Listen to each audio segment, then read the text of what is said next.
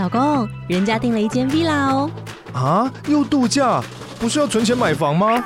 我是订了凤凰 villa。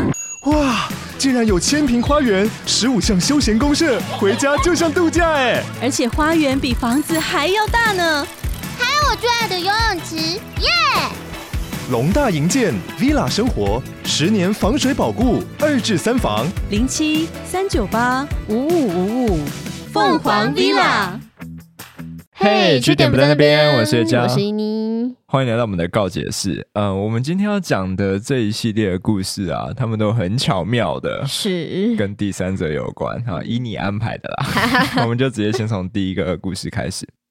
这个分享的人呢，他只留了一个紫色爱心的 emoji，所以我们就简称你叫做紫爱，是不是很白痴？只爱你，哦，有被你救回来 哦。好，来吧。他说：“伊尼也家，你们好，我是在 D 卡上面看到伊尼的文章，才知道你们的节目。我跟男朋友是在多年之前认识的，那个时候我非常的没有安全感，所以他每天都会陪我聊天，甚至有时候还会挂睡。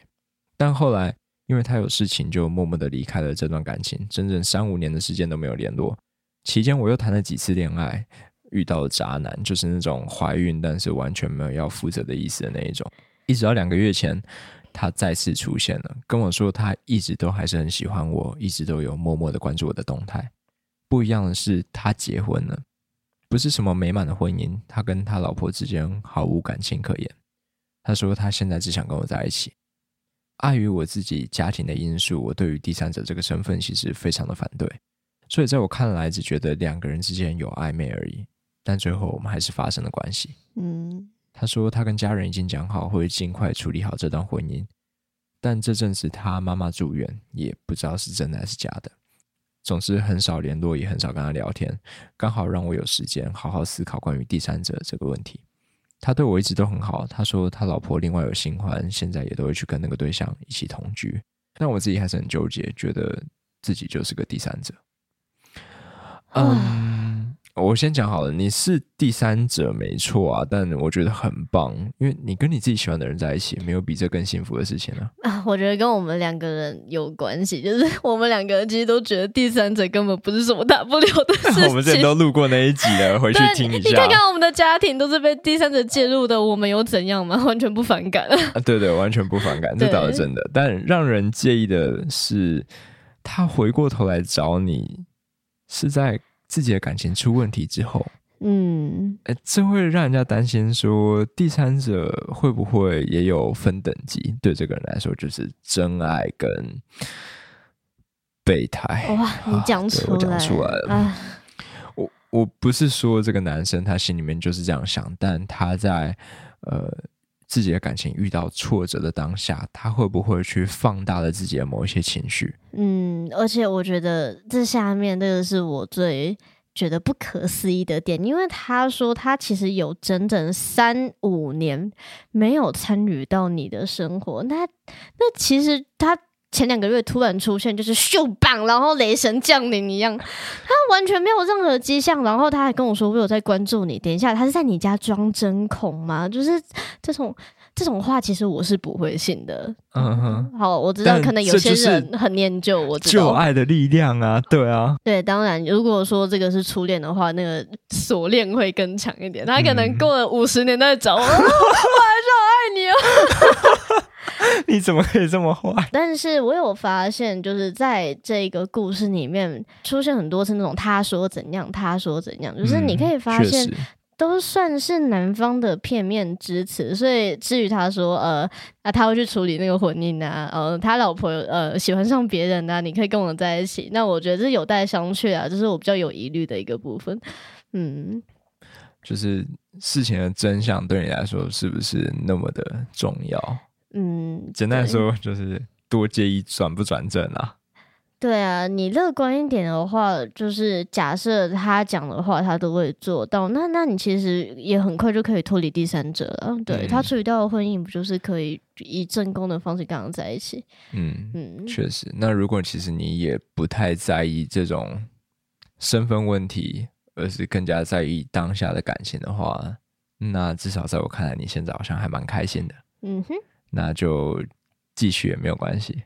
好，那我们的下一则这个比较特别，是呃，我们 IG 的听众特别来私讯我们，然后他因为说我想把这边当疗伤室，说说哦，这就是告解啦，又把你放进来，哦，原来是这样进来的吗？对对对对对。然后他的故事是说，嗯，我遇到我晕到了一个天才，但是有别的原因让我不知道该怎么办。嗯哼，因为我一直以为他的心中也有我，而且我们也都单身。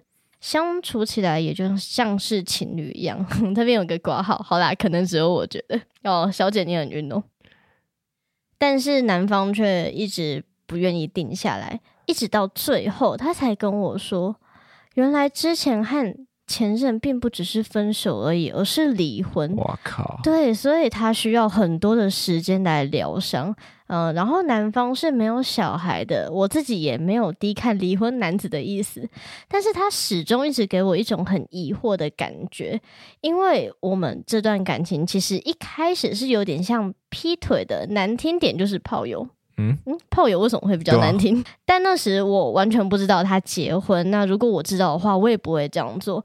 但现在都一年多过去了，他才终于跟我说，他其实是离婚。这使我的心情很复杂，我也没办法跟任何人讲，我也不太确定是否能再次相信对方。哦，所以他是经历了两阶段的，对，这有点小复杂。就是一开始他不知道对方的另一半，然后再来那个另一半竟然还是他的前妻，就是他是在介入一个家庭。我的天哪！对。嗯，可是他说跟他相处是真的很快乐，然后就是真心很喜欢他。可是因为男方都还没有准备好，所以他们目前还没在一起啊。哇，他会不会永远没办法准备好啊？哇，他要疗伤多久啊？而且他传在疗伤的时候还跟你打炮吗？那个可能是一个疗伤的方式。等一下，会不会是男方？在嫌你的疗效不够好，嗯，怎么？就是他为什么要疗伤这么久？如果疗伤剂量不够吗？不是，那他会不会想要嗯呃 overdose？就是好，这种东西还是遵循医嘱，好不好？不要乱吃。嗯，好，我觉得如果你很享受当前的状态的话，那目前这样。看起来有浪漫又有激情的相处，其实没有什么不好的。但如果你想要更多的话，那男生不愿意定下的理由，或许就要比较认真看待了。没错，对，为什么他不想？是因为前期的伤害吗？还是前期的伤害或前期的伤害呢？就你觉得我们在跳针吗？那他不想谈的时候，会不会也跟我们一样？我不崇尚那种独占的关系，但觉得。聊一下或许会让自己比较踏实，所以鼓励你去试看看。对，如果他有诚意的话，就应该要讲出比前期的伤害还要更多的理由。嗯，对，至少具体一点嘛。比如说，我前期拿热水烫我，然后我的手有百分之三十三帕的二度灼伤，就是如果这么具体的话，所以我只能跟你打炮。没有因果关系，但够具体。那这样我就算了，好吗？我想说，OK，你可以准备好，你继续做复健呢。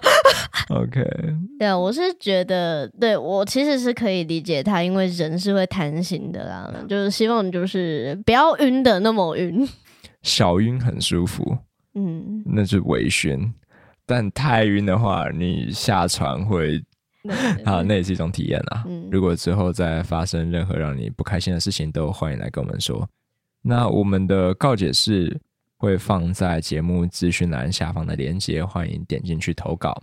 然后你也可以到我们的 IG 主页上面，那边也会有我们的传送门。那今天就先分享到这边喽，拜拜，拜拜。